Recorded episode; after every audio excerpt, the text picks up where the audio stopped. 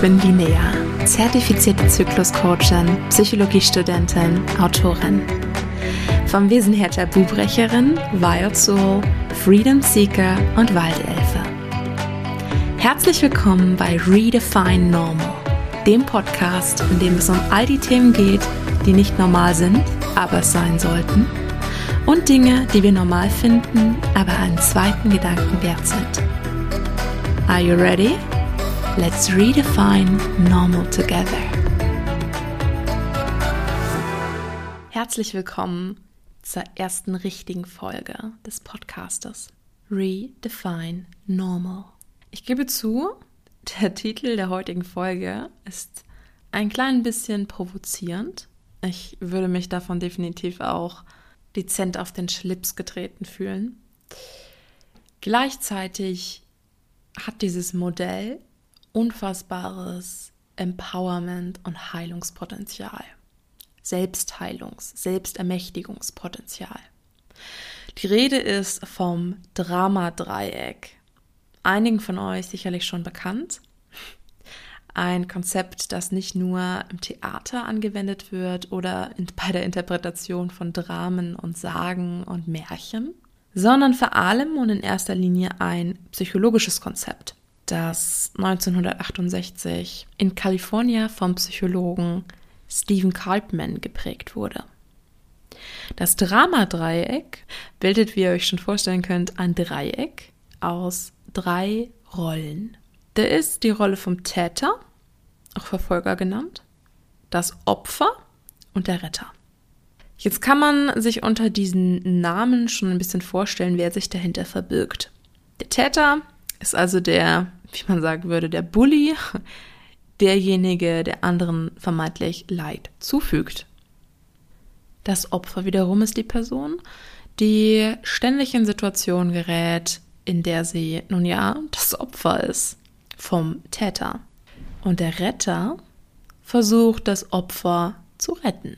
Also alles mega simpel, super selbsterklärend. Warum genau erkläre ich das jetzt? Wieso ist das jetzt Thema in diesem Podcast? Was hat das mit dir zu tun? Das Dramadreieck ist ein sehr lebendiges Konzept tatsächlich, das wir auf zwischenmenschliche Beziehungen übertragen können. Es kann also mega schnell passieren, dass wir in unserem Leben in eine dieser Rollen geraten. Und diese Rollen, die können übers Leben hinweg auch wechseln, gar keine Frage. Da kennt ihr sicherlich die Leute, die ein Helfersyndrom haben, die sich da in Sachen einmischen, die sie eigentlich nicht wirklich was angehen, die es aber nur gut meinen, die immer helfen, die immer retten müssen. Und die Leute, die irgendwie immer in so wirklich verzwickten Situationen landen, die immer das Opfer sind und die sich dann natürlich auch wie ein Opfer fühlen, nämlich hilflos, machtlos, als wenn nichts von dem, was sie tun, irgendetwas verändern oder bewirken würde. Und da ist die Krux.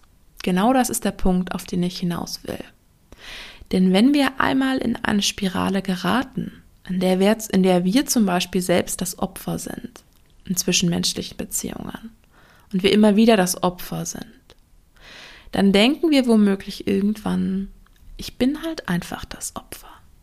Also natürlich nicht mit diesen Worten, aber dann denken wir, hm, ich kann ja gar nichts dagegen tun.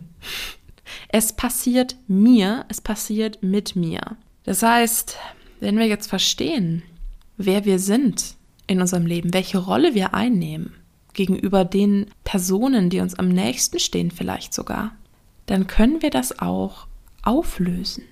Und das ist natürlich die große Frage, ja, okay, wie kann ich das denn auflösen?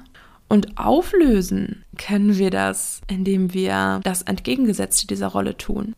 Das bedeutet, das Opfer steigt aus diesem Dramadreieck aus, indem es sich selbst ermächtigt. Klingt ein bisschen abstrakt. Okay, sagen wir, ich würde mich selbst als Opfer fühlen. Ich würde das Gefühl haben, alle Welt schlägt auf mich ein. Das Leben passiert mir ähm, erst habe ich hier große Rechnungen bekommen, jetzt ist irgendwie noch mein Partner schlecht drauf, ähm, eine Freundin hat mit mir Streit angefangen und ähm, ja, und außerdem sind die Nachbarn heute mega laut. Also alles kommt zusammen, es ist alles mega, mega doof. und ich kann nichts dagegen tun, ich, es ist zu viel, so. Ich bin das Opfer. Oder es kann sich auch ganz, es kann sich auch um ganz konkrete Situationen handeln, wo jemand mir Unrecht tut. Dann ist der erste Schritt zu sagen, nein. ich bin die Hauptperson in meinem Leben. Das bedeutet, ich kann aktiv Dinge tun, um diese Sicht auf mich selbst zu verändern, diese Sicht auf mein Leben zu verändern. Das kann auch mit ganz, ganz kleinen Schritten beginnen. Aber es geht jetzt noch gar nicht um die Schritte, die man wirklich tut, um das aktive Handeln. Es geht nur um diesen mentalen Shift. Es geht um das Weg vom Das Leben passiert mir, ich kann nichts tun, erlernte Hilflosigkeit, Seligmann, könnt ihr gerne mal googeln, hin zum Ich bin der Erschaffer meiner Lebensrealität. Das sind hohe Worte, aber mit genauso hohen Worten catcht ihr euer Bewusstsein und Unterbewusstsein. Denn dann ist es so, oho, das habe ich ja noch nie von dir gehört. Spannend. Aufmerksamkeit. Und da, wo Aufmerksamkeit ist, ist Energie. Und da, wo Energie ist, entsteht mehr davon. Das heißt, es kann durchaus sein, ich weiß nicht, wie deine Situation ist, aber es kann durchaus sein, dass diese gerade sehr auswegslos scheint. Wenn du aber konstant dieses Muster hast, das Gefühl hast, dem ausgeliefert zu sein, in der Opferposition, dann wirst du da auch nicht so einfach rauskommen, indem du alles beim Alten lässt. Das ist logisch. Wie Albert Einstein schon meinte, oder es ihm nachgesagt wird zu meinen, die reinste Form des Wahnsinns ist es, einen Weg immer wieder zu gehen und davon auszugehen, dass man irgendwann, obwohl man den exakt gleichen Weg geht, an einem anderen Ziel ankommt. Das heißt, der einzige Weg aus diesem Dramadreieck rauszukommen, egal ob als Opfer oder in einer anderen Position, besteht darin, das Muster zu brechen. Break the cycle. Jetzt haben wir lange über das Opfer geredet. Okay, wie ist das denn jetzt als Retter, als helfende Person? Die Lösung liegt auf der Hand, will ich sagen, und trotzdem ist sie ähm, etwas zum Schmunzeln, weil es den Menschen mit Helfersyndrom unfassbar schwer tut, genau das zu tun.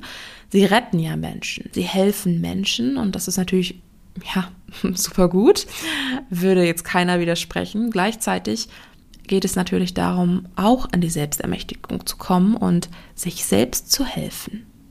Wo sind denn Punkte, wo ich auf mich selbst acht geben muss? Wo sind Punkte, wo ich aufpassen darf, wo ich mich selbst schützen muss, abkapseln muss von anderen Menschen? Und natürlich kann es genauso gut passieren für die Täter, dass sie Projektionen ausüben. Das heißt, dass sie ihre Gefühle, ihre wahrscheinlich negativen Gefühle, auf das Opfer projizieren und deshalb Dinge tun, ähm, die das Opfer leiden lassen. Das heißt, der Täter ist genauso gefragt, sich selbst zu hinterfragen, zu reflektieren.